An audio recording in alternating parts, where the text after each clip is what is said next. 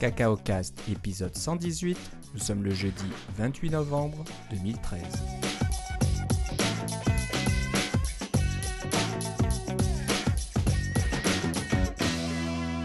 Bonjour et bienvenue à tous dans ce nouvel épisode de CacaoCast. Comme d'habitude, Philippe Casgrain est avec moi. Comment ça va, Philippe? Va Très bien, et toi, Philippe? Ça va très bien. J'ai survécu euh, la première tempête de neige, euh, dirais-je, hivernale. C'est pas encore l'hiver, mais c'était un peu comme si c'était l'hiver. Il fait froid comme si on était en plein hiver. Moi, j'ai le loisir de pouvoir travailler de la maison ces journées-là, alors je m'en suis prévalu. Ah, t'as bien de la chance. Mais Euh, Comme ça, j'ai pas besoin d'en- d'encombrer les routes pour ceux qui en ont vraiment ouais, besoin. ouais. Moi, j'ai dû euh, conduire, mais je pense que la majorité des gens dans la région ont fait comme toi. Ils sont restés chez eux, donc il n'y avait pas grand monde sur la route. C'était assez euh, agréable finalement. Bon, ben tant mieux. C'est un peu bizarre. Voilà, donc euh, ouais, ça y est, euh, il neige pas mal euh, dans la région nord-est du Canada et nord-est des États-Unis. Je crois qu'on on a tous eu notre bordée de neige là, mais c'est pas grave, ça nous refroidit pas. Nous, on continue à, enregistrer nos épisodes et à vous faire partager tout un tas de choses. Donc, on a une liste assez intéressante, très orientée développeur, je pense. hein. donc, tous, les outils et toutes les choses que les développeurs utilisent et ont besoin, on va un petit peu euh, parler de ça. C'est ce qu'on fait d'habitude, mais là, c'est vraiment, vraiment orienté euh, euh, outils et puis petite- technologie pour les développeurs. Donc, on va commencer par une euh, Tech Note, les fameuses TN d'Apple. Donc, régulièrement, quand Apple veut communiquer quelque chose avec les développeurs, ils vont écrire une petite note qu'ils vont mettre sur le, site. Donc, euh, c'est euh, sur developer.apple.com et puis euh, c'est dans la section Tech Notes. Et là, on va parler de la TN2318. Donc, c'est une Tech Note, Tech qui parle des problèmes de signature. Donc, vous êtes développeur, vous avez déjà euh, développé une application pour euh, iOS. Là, vous êtes obligé de, gérer les signatures. macOS, euh, ça dépend si vous utilisez le Mac App Store ou pas, mais euh, si vous utilisez Mac App Store, il faut aussi euh, se débrouiller avec euh, les signatures. Donc, euh, il faut signer votre application avant de pouvoir la soumettre à Apple. C'est ça. Et il y a, un mois, nos auditeurs s'en rappelleront, on avait parlé d'une note écrite par Craig Hockenberry pour les, détails de comment est-ce qu'on pouvait faire du, de la signature sous Mavericks, qu'il y avait des règlements qui avaient changé et des choses comme ça. Alors, ça fait partie des choses qu'il y a dans cette note technique. Voilà, donc euh, ça s'appelle Troubleshooting Fail Signature Verification. Pardon. Donc euh, voilà, ça, ça vous aide un petit peu à savoir pourquoi vous n'arrivez pas à signer votre application correctement. Et c'est vrai que c'est assez compliqué, il y a pas mal de, cas différents. Et euh, Apple a fait donc une technote assez, assez longue. hein. C'est pas tout neuf, hein, ça date du mois de septembre, mais là on l'a remarqué, on l'a vu passer. Donc pour ceux qui s'arrachent les cheveux, ben allez faire un tour euh, sur cette technote pour voir s'il y a des choses qui peuvent vous aider. Donc euh, Ou qui vous auront échappé ou des choses comme Voilà. ça. là. je vais pas vous lire tout ce qu'il y a là-dedans, il y en a vraiment beaucoup, il y a beaucoup de cas différents, mais euh, il y a, voilà, certainement au moins des choses à vérifier. Donc si quelque chose fonctionne pas, vous allez peut-être un peu regarder, puis voir ce qu'Apple dit euh, au niveau des, des signatures, euh, ou, ou regarder, voir si les formats sont corrects, si les certificats sont au bon endroit, etc. etc. Donc voilà, ça c'est le genre de d'informations euh, qui sont les bienvenues de la part d'Apple. Donc euh, c'est pas qu'ils communiquent très souvent dehors de la WWDC, donc euh, il faut en profiter quand on a des, petites choses comme ça. Donc c'est la TN2318. Euh, vous aurez le lien complet dans les notes de l'émission, mais si vous allez sur euh, developer.apple.com, je pense qu'en faisant une recherche sur euh, 2318, vous devriez tomber dessus assez facilement. Euh, moi, je veux parler d'un. C'est pas vraiment un outil, mais c'est euh, comment dire quelque chose qui est assez euh, assez amusant, on va dire. Donc, euh, il y a une une façon de procéder. Je veux pas dire que c'est une mode, mais ça doit exister depuis un, bout de temps. Mais c'est de de, de faire du développement en binôme. Donc au lieu de travailler seul euh, de votre côté, ben, vous travaillez avec un collègue ou un ami sur la même partie de code. Et euh, c'est, j'imagine, censé un petit peu aider chaque développeur à un peu à contrôler ce que fait l'autre et aussi à, corriger peut-être ce que fait l'autre si on pense qu'il n'y a pas un problème. Et c'est surtout et, pour aider les deux développeurs à progresser ensemble et puis à apprendre l'un de l'autre. C'est ça. Et là, pour ceux qui se grattent un peu la tête à savoir de quoi on parlait par le, développement en binôme, c'est ce qu'on appelle dans la langue de Shakespeare le pair programming, n'est-ce pas? Exactement. Donc, le petit problème quand on fait du, du développement avec GitHub spécifiquement, c'est quand vous faites des commits, comment on fait là? Vous étiez deux à travailler sur cette même, ce même bout de code, mais c'est pas trop, c'est pas juste que ce soit un seul des deux développeurs qui fasse le commit et puis son nom apparaisse. Voilà. Normalement, c'est celui ou celle qui est au clavier euh, qui fait le, commit et puis l'autre euh, fait juste euh,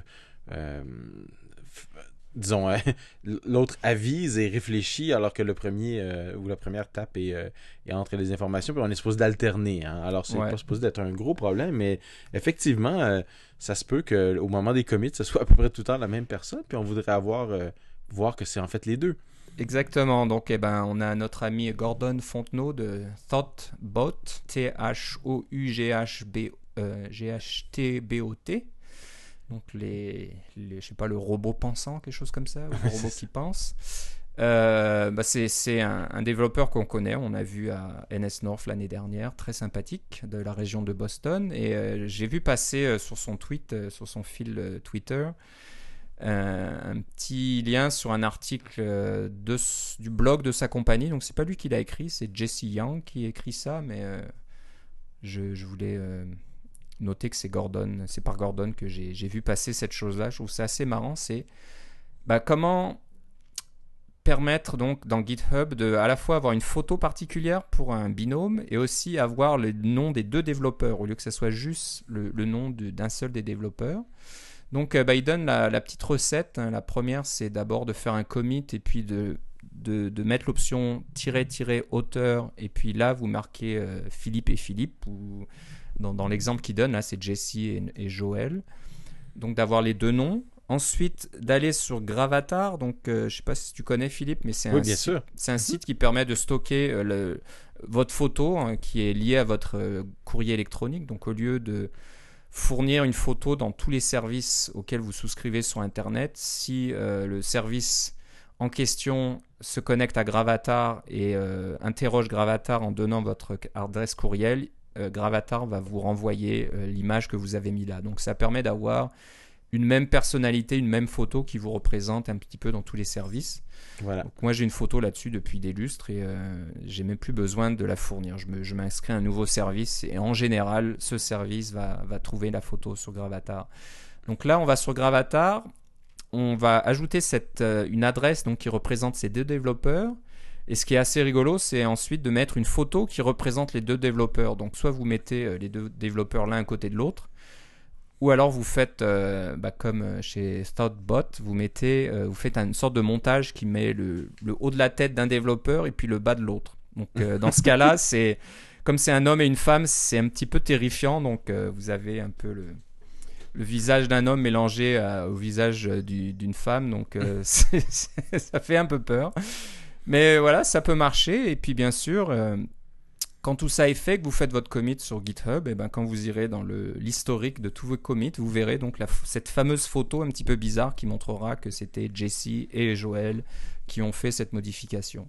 Donc c'est tout simple, hein, c'est une petite bidouille euh, pas bien compliquée, mais c'est assez rigolo. Donc Il fallait y penser aussi de dire qu'on a une adresse spéciale quand on fait du, de la programmation en binôme. Ouais, ouais. Donc c'est assez, assez rigolo, je pense, quand quand on travaille pour une société qui a un petit peu le sens de l'humour, et eh ben pourquoi, pourquoi se priver Puis euh, au lieu de soit avoir juste son image ou d'avoir juste le petit, euh, le petit Octocat, là, le, le, le, petit chat pieuvre euh, De, GitHub, et eh ben, au moins vous avez cette photo. Donc à vous d'avoir de l'imagination, puis de faire un petit montage rigolo avec votre binôme. Donc voilà, c'est sur robots.thoughtbot.com How to create GitHub avatars for pairs. Voilà, et ça sera aussi dans les notes de l'émission. Mais voilà, je voulais, je voulais, euh, je voulais en parler. J'ai trouvé ça vraiment marrant. C'est surtout la photo qui m'a, qui m'a fait rire. Euh, comme je te le disais, on continue un petit peu dans tout ce qui est euh, outils pour les développeurs. le sujet suivant parle d'une police de caractère pour développeurs. Si on regarde un petit peu dans notre historique, on, doit, on en a déjà parlé. Il y a de temps en temps une police de caractères euh, intéressantes qui, qui passent et puis euh, qui peut être euh, agréable hein, pour faire du développement. Donc, Oui, euh, on avait parlé de Stately, on avait parlé de Source Code Pro, euh, on avait parlé. Oh, je sais pas si on en a probablement parlé un peu de, de Consolas, etc. et les autres Menlo qui existent déjà sur le Mac. là. Voilà. On parlait aussi des, des couleurs, hein. donc à la fois des Oui. polices de caractère et puis des thèmes, donc pour changer un peu les couleurs, pour, pour avoir un environnement qui ne vous fatigue pas trop les yeux. Puis euh, bon, ça, dépend des développeurs. Il y a des développeurs qui préfèrent un écran sombre, d'autres un écran clair, etc. Euh, donc là, dans ce cas-là, Philippe, tu as vu, t'as vu passer une police qui s'appelle Cosmic sans New, new c'est ça, Oui. New, New. C'est comme Helvetica Nui. Voilà, c'est un peu le, le même euh, style. Ouais, Ouais. pas le même style. Je sais pas d'où ça vient le New. C'est, peut-être une, une façon un petit peu à la, à la mode de dire que c'est nouveau, mais euh, Je crois que oui. Ça doit être dans une langue euh, euh, européenne. germanique peut-être. Oui, voilà. c'est ça. Donc, euh, qu'est-ce qu'elle a de spécial C'est une, police qui est faite spécifiquement pour la programmation. C'est une police euh, monoespace. En fait, donc le nom complet c'est Cosmic sans Noé Monospace. Euh, mais c'est donc une, police parfaite pour la programmation avec les zéros pointés, etc. et les caractères qu'on peut différencier facilement, comme les 1 et les L minuscules, là, euh, qui sont souvent difficiles à distinguer. Toutes ces caractéristiques-là qu'on retrouve dans une bonne police de programmeur. Et euh, elle, euh, c'est une police que vous retrouvez sur GitHub. Donc, vous avez le code source même de la police, mais vous pouvez aussi carrément télécharger la police compilée, comme on dit, là, pour prête à l'utilisation en format TrueType. Et puis, évidemment, si vous faites un, si vous utilisez la version GitHub, vous pouvez aller chercher toujours la dernière version et mettre à jour votre police. Je ne sais pas si c'est facile à faire euh, de façon euh, raisonnable. Il n'y a pas de Sparkle ou de Mac App Store pour les polices, mais euh, vous pouvez toujours aller chercher la version la plus récente parce que le, designer fait des, modifications de sa police de temps en temps pour régler des trucs. Par exemple, mettre la barre oblique un petit peu plus longue ou des choses comme ça. Là, il fait des petites modifications de temps en temps. Et c'est une police qui est, qui est relativement récente, mais qui est, qui est vivante. C'est Ouais. vraiment euh, en, en évolution constante, donc parfaitement adapté au monde de la programmation. Et puis, je ne je vous le cacherai pas, le- ce qui m'a fait le plus rire, c'est le nom, parce que Cosmic 100, euh, alors, c'est euh, c'est pas du Comic 100, hein, c'est Ouais, du ouais. Cosmic. Et puis Noué parce que c'est parce que c'est nouveau, parce que c'est mieux, parce que c'est comme c'est comme de dire euh, X après quelque chose. C'est vraiment c'est cool, c'est neuf. C'est neuf. Alors Non, euh, si, si les polices vous intéressent, euh, jetez un coup d'œil dessus et puis installez-la, ça coûte rien. Euh, c'est sur GitHub, il y a une licence et tout. Et puis euh, vous pouvez l'in- l'installer directement dans votre sur votre Mac et la l'utiliser directement dans Terminal par exemple ou dans BBEdit, TextMate, etc. là, pour la, voir le, le résultat tout de suite puis voir si ça vous plaît. Et comme tu le disais, moi je me suis fait attraper en préparant l'émission. J'ai lu Comics 100 tout de suite. hein, C'est sûr. Euh, on se fait avoir. Euh, non, mais j'aime bien en, la regardant de près là. Donc sur la page GitHub, on voit la police euh, un peu plus près avec des gros caractères. Et elle est vraiment agréable. hein. En plus, le, développeur dit que c'est une police fonctionnelle, mais avec un, style d'écriture à la main léger. Hein. C'est pas vraiment, c'est pas du script non plus. Mais quand on regarde de plus près, on pourrait presque croire qu'on pourrait écrire ça à la main euh, en lettres euh, détachées, tu sais. Euh, donc les, Y, il y a une petite, comment dire, ça fait une petite boucle en bas du Y. les, les V sont pas complètement complètement droits, ils sont un petit peu courbés aussi, donc c'est vraiment agréable. Donc si, si c'est quelque chose qui est important pour vous, donc la qualité de la police que vous utilisez pour faire votre développement et votre travail, on vous invite à jeter un coup d'œil. Moi, je trouve qu'elle est vraiment, vraiment agréable, elle est vraiment bien faite. Et puis, comme tu le disais, euh, c'est une police vivante, donc on peut, euh, et c'est sur GitHub, donc on peut toujours. Je sais pas si on peut faire des pull requests parce que Sûrement. on peut certainement en faire si vous avez les outils puis que vous savez comment ça fonctionne pour faire les polices, mais au moins peut-être juste de de- de- d'envoyer un petit message euh, au, au designer qui a fait la police. J'essaie de voir son nom, je suis pas sûr. Le, le- le compte c'est E B-E-2-L-U-Z-J. Euh, et donc peut-être, je sais pas moi, lui, lui donner des, des, des petites remarques ou lui dire ah, ça serait bien d'avoir ci, d'avoir ça, euh, pourquoi pas. Ça c'est vraiment, c'est vraiment sympathique.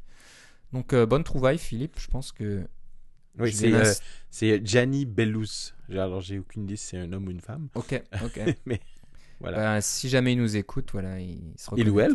Il, ou elle se- se- nous écoute, se reconnaîtra.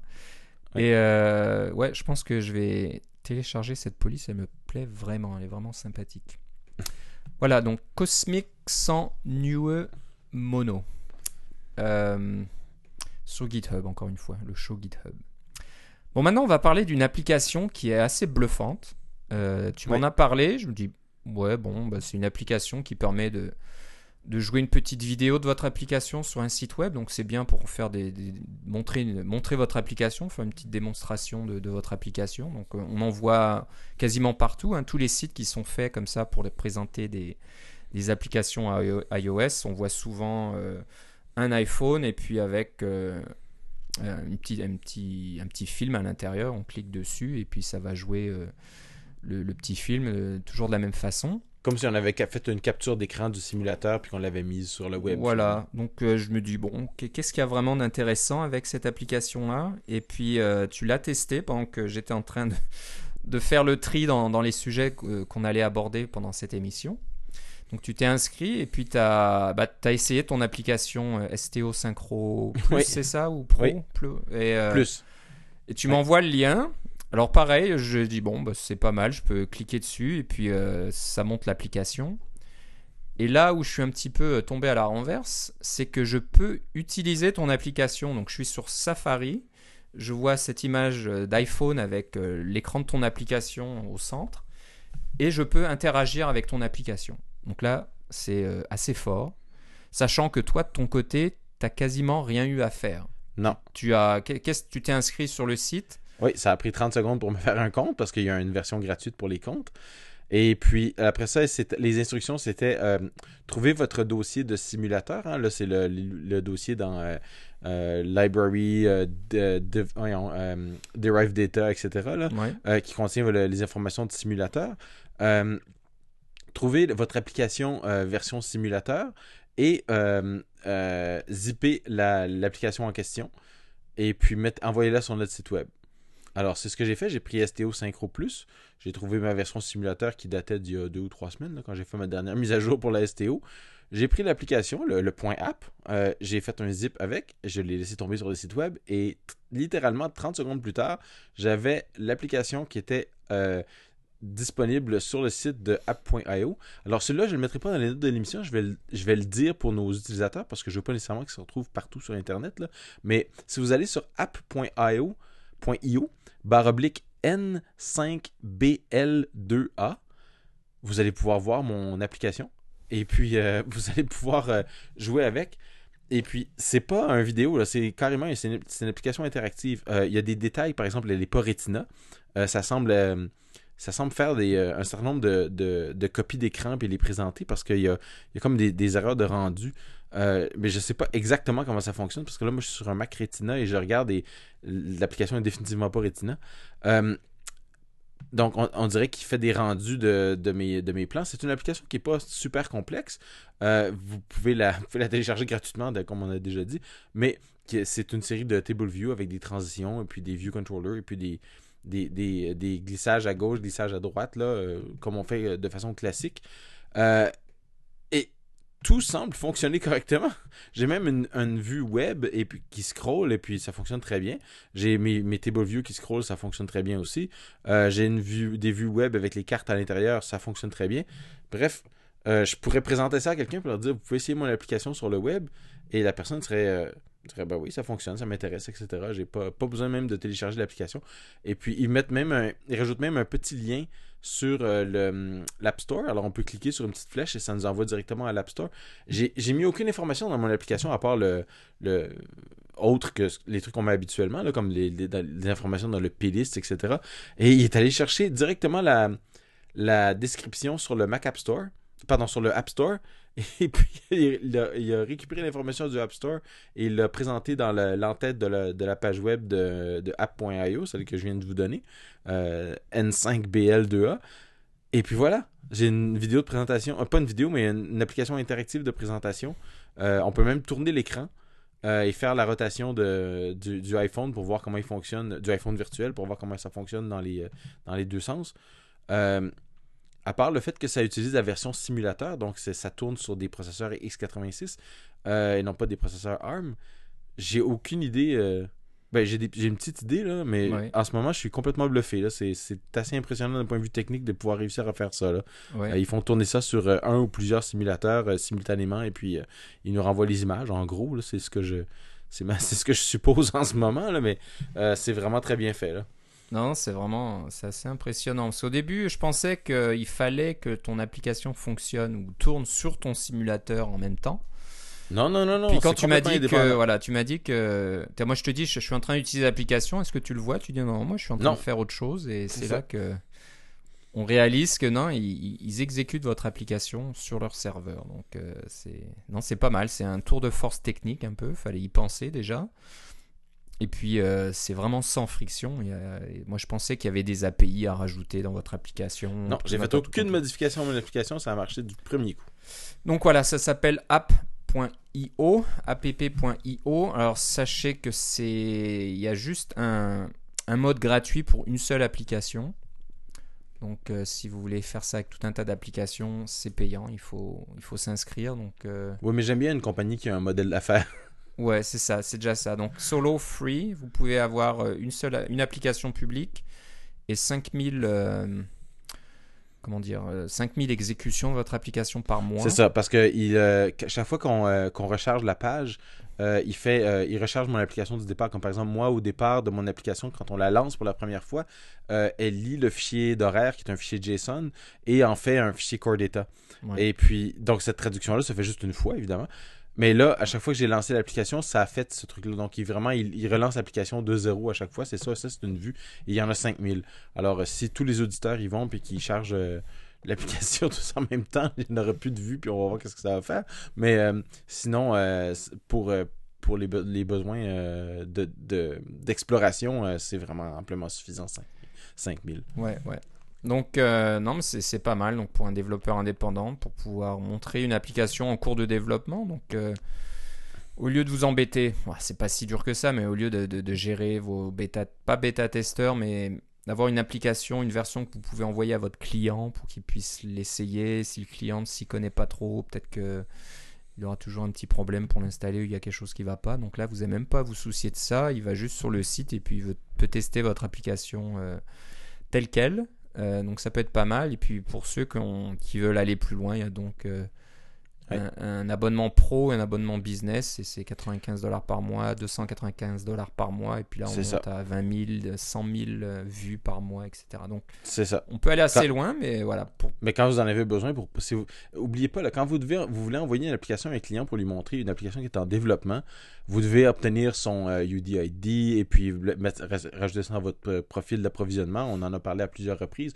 Oui, vous avez droit à, quoi? C'est 100 maintenant qu'on a droit euh, Ou 200 qu'on a droit au lieu de 100 avant? Oui, on en a plus, mais bon, il faut les renouveler, il faut faire du nettoyage de temps en temps. Puis si vous avez une personne à qui vous voulez l'envoyer pour que cette personne-là vous donne son avis, ben vous avez son. Vous devez faire toute cette danse-là pour qu'après ça, au bout de trois minutes, vous dites Bon, ben, j'ai fini, je ne testerai plus votre application, j'ai vu ce que j'avais à voir, des choses comme ça.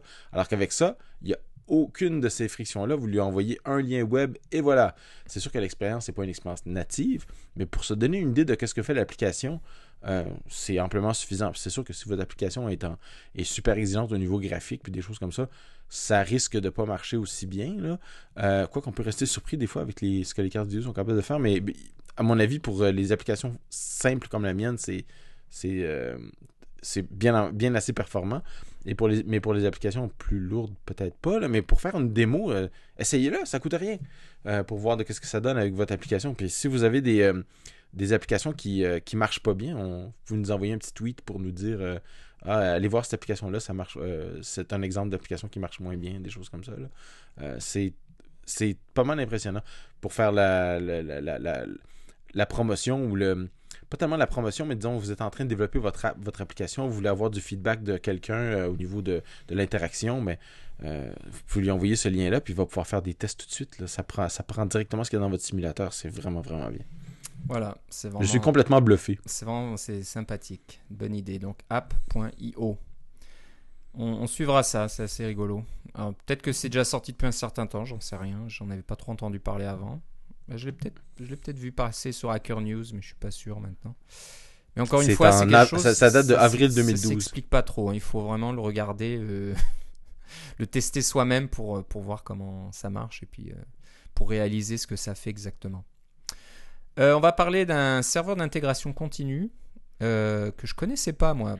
Donc je sais pas pourquoi on l'a pas vu passer, on n'en a pas parlé plus tôt. Ça s'appelle Travis CI, donc c'est un serveur d'intégration continue euh, dans la même veine que Jenkins. Euh, Travis, c'est un serveur, euh, c'est basé sur euh, comment dire, une application web, c'est ça, Philippe? C'est Oui. pas, c'est pas un- une application euh, indépendante qu'on installe sur un Mac ou quelque chose comme ça? Non, c'est ça. Alors, euh, on a déjà parlé des serveurs d'intégration continue, on a parlé de Jenkins, on a parlé des bots dans Xcode, etc. Puis tout ce que ces trucs-là avaient en commun, c'est que vous deviez, vous deviez fournir une machine pour exécuter euh, euh, le serveur d'intégration continue. Donc, par exemple, avec Jenkins, il faut que vous ayez un Mac qui va pouvoir parler à la machine Jenkins. Ça peut être la même machine dans, dans des cas. Vous pouvez faire tourner Jenkins sur Mac et vous pouvez lui indiquer de faire tourner un script qui va builder votre application, etc. Puis les bots, bien évidemment, ça vous prend un Mac, euh, Mac avec euh, macOS 10 serveur, dont on a déjà parlé, qui vous, va pouvoir euh, construire votre application et puis même faire toutes sortes de choses comme la signature, même le, le, build au complet. Puis quand vous rajoutez des petits scripts, vous pouvez déployer avec TestFlight et toutes ces choses-là. Mais tout ce que ça a en commun, c'est que vous devez fournir la machine pour faire ça. On vous recommande de ne pas utiliser votre machine de développement pour ça, d'avoir une machine séparée. Comme ça, vous pouvez euh, découvrir des problèmes euh, au niveau de votre code, au niveau de vos certificats, des choses comme ça qui seraient peut-être masquées parce que vous êtes sur votre propre machine, parce que vous gardez vos affaires plus à jour sur votre propre machine que sur votre machine de build. Et puis, ça vous donne un environnement stable euh, ça vous donne d'abord le loisir d'expérimenter avec votre machine de développement personnel et euh, vous avez un environnement stable pour vos builds. Euh, essayez, si vous avez un environnement comme ça de d'intégration continue, vous vous en servez généralement pour faire vos builds officiels pour envoyer au Mac App Store ou à l'App Store, etc. Bref, vous avez une machine pour faire ça. Mais que diriez-vous si vous pouviez av- avoir ce service-là, mais sur une machine qui était sur l'Internet? Alors, euh, Travis CI, c'est exactement ça. C'est un serveur d'intégration continue qui est sur le web, qui n'est physiquement pas dans votre euh, entreprise ou même dans une machine virtuelle que vous pourriez avoir sur le web, hein, parce qu'on sait qu'on est capable de mettre euh, macOS 10 serveur ou macOS 10.8 ou 0.9 en tant que machine virtuelle. Et ça, ça pourrait être un VMware qui est n'importe où. Là. Euh, et Travis CI, c'est spécifiquement conçu pour faire de l'intégration continue.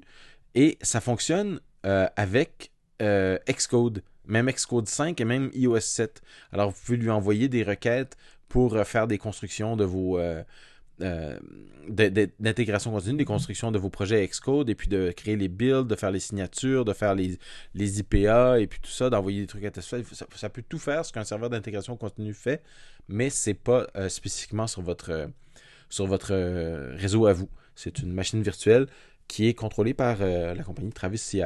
Euh, donc, ils vous fournissent un service. Il y a une version gratuite, on en a parlé. et Il y a une version privée, il y a une version euh, payante aussi. La version gratuite vous permet de faire des projets open source. Alors, si vous avez un projet open source qui euh, bénéficierait d'intégration continue, et la plupart en bénéficieraient probablement, vous pouvez simplement le brancher avec GitHub et puis indiquer à Travis CI que vous voulez construire tel projet et faire rouler des tests, etc. Et puis vous allez avoir un, un joli euh, tableau de bord qui va vous présenter les résultats euh, et qui va vous présenter les builds qui sont brisés, vous envoyer des emails quand les builds sont brisés, etc. Tous les trucs qu'un serveur d'intégration continue fait. Mais encore une fois, vous avez rien, aucun ordinateur à, installer, aucun service d'intégration continue à installer. Tout est fait pour vous sur le site web.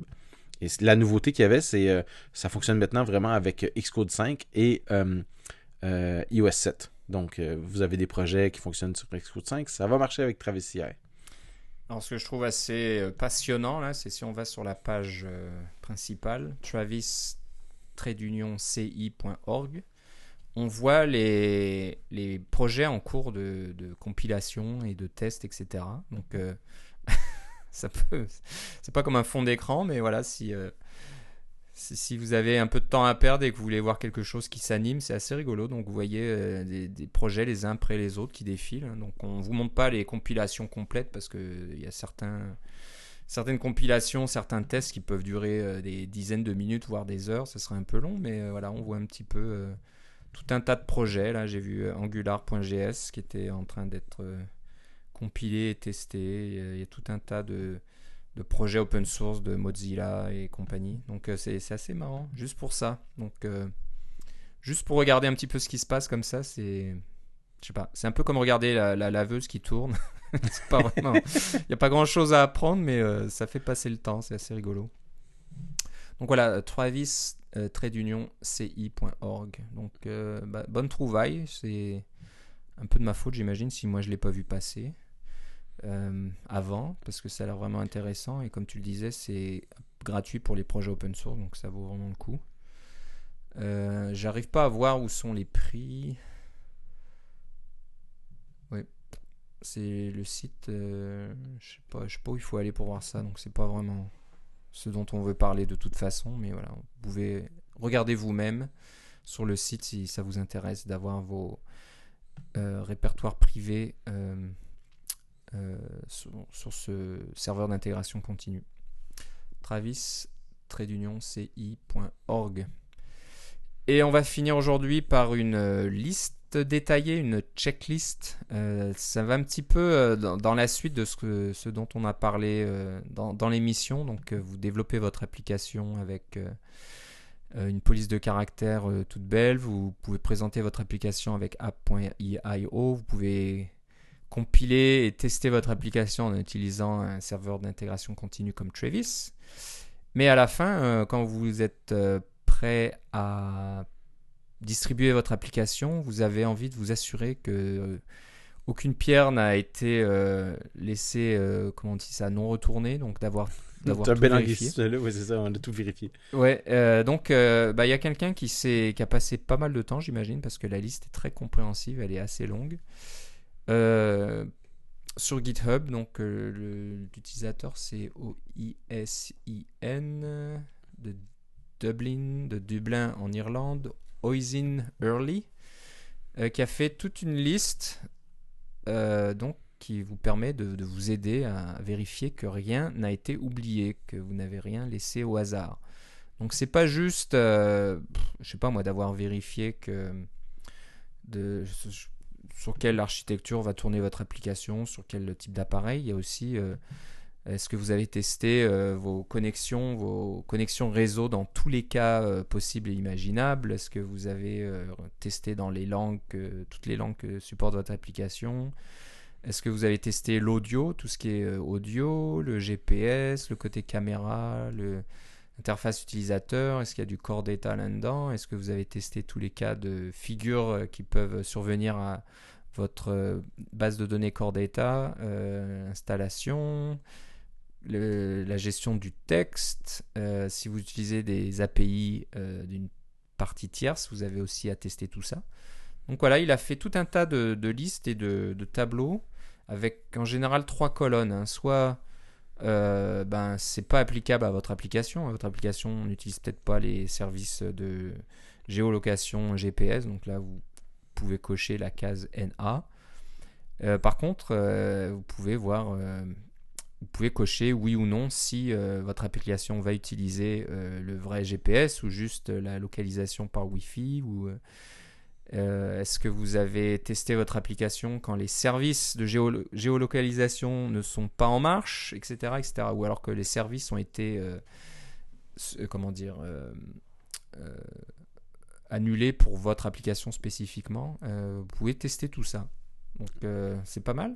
Je sais pas ce que tu en penses, ben, C'est un ensemble de contrôles de qualité. Alors, ça vous donne. Si, si on est développeur indépendant, qu'on est tout seul, on a l'habitude de faire tout, nous-mêmes, ben, des fois, ça va nous rappeler certaines choses que on devrait faire. Si, vous avez un département euh, qui s'occupe de contrôle de qualité pour vous, euh, vous pouvez peut-être leur passer cette petite liste pour leur donner une idée de. Ils vont probablement vous dire Ah oui, ça on a, ça on a, ça. Ah, celui-là on l'avait pas par exemple. ils vont le rajouter à leur grille de test et ils vont être bien contents d'avoir un nouveau truc à tester pour pouvoir euh, trouver potentiellement d'autres problèmes et éviter que ce soit vos utilisateurs qui trouvent ces problèmes-là parce que on, compte beaucoup sur nos nos, spécialistes de contrôle de qualité pour pouvoir faire cela. Euh, c'est un autre, euh, il y a un autre aspect là-dedans qui est celui du, euh, j'ai seulement le, mot anglais là, mais c'est du release management, c'est de la gestion des, des, releases de, votre application. qui vous permet de dire bon ben quand on a passé sur cette liste là on peut cocher tous les trucs et on peut signer en bas et puis il y a quelqu'un qui a officiellement autorisé cette version là à être soumise au App Store des choses comme ça là. alors c'est comme tu dis c'est très complet et ils ont fait des modifications dans les dans les derniers jours. Alors, il y a, il y a des contributeurs, il y a des gens qui font des, des pull requests et qui, qui modifient le truc pour l'améliorer. Euh, ça va être quelque chose à surveiller si ça vous intéresse de, de faire encore plus de, de, de contrôle qualité sur vos applications. Voilà, donc une liste euh, assez longue. Encore une fois, c'est sur GitHub, donc euh, vous pouvez y contribuer. Là, je vois qu'il y a 4, 4 développeurs qui ont contribué à cette liste jusque-là. Donc si vous pensez à quelque chose d'autre qui est important, ben, faites le savoir aux développeurs. Donc son compte c'est O-I-S-I-N et euh, le, projet s'appelle App Trade Union Release euh, Trade Union Checklist. Oui, et tout est fait en Markdown, alors c'est très facile à éditer. Ouais, c'est très facile à, éditer, donc euh, profitez-en. Donc voilà, ça conclut notre épisode aujourd'hui. si vous voulez nous écrire pour nous poser des questions ou nous faire part de vos commentaires, écrivez-nous à cacaocast.gmail.com. vous pouvez aussi nous suivre sur Twitter, le compte cacaocast. Euh, jetez un coup d'œil sur notre euh, blog cacaocast.com. Vous trouverez les, MP3 et puis euh, les, le détail, les notes de l'émission pour chaque émission, bien sûr. vous pouvez laisser des commentaires là aussi. Est-ce que j'oublie quelque chose? Je, pense que c'est déjà. déjà il y a, d'autres façons aussi hein, sur app.net. Vous allez nous trouver sur cacaocast. Vous pouvez le faire aussi. Euh, Bon, je pense qu'on va certainement se reparler encore une fois d'ici les fêtes de fin d'année.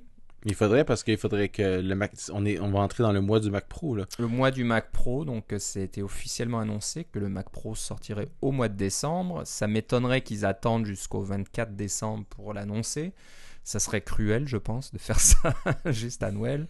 Donc moi, je pense que si c'est annoncé, c'est dans les deux premières semaines de décembre euh, au plus tard, parce que les prix ont été annoncés, donc euh, ça veut dire que s'il est annoncé au décembre, c'est qu'il il sera disponible en vente. Hein. C'est pas, ils vont pas juste annoncer une autre date ou quelque chose. Ils vont dire euh, à partir de telle date au mois de décembre, vous pouvez commander votre Mac Pro.